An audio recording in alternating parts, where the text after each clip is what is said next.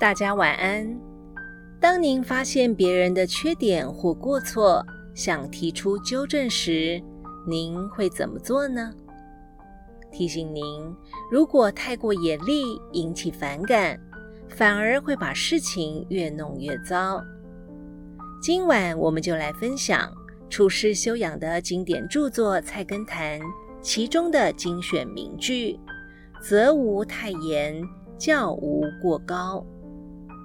工人之物无太严，要思其堪受；教人之善无过高。”当使其可从。这句话的意思是，攻击别人的缺失，不要过分的苛刻，要想想对方是否能够接受。教别人做善事，不要要求太高，应该让对方能够做到为原则。儒家在人际关系上讲究宽恕与原谅。要考虑到对方的情绪和接受能力，是否能够接受教诲或批评。若对方接受的能力有限，你的批评或教诲实际上就等于零。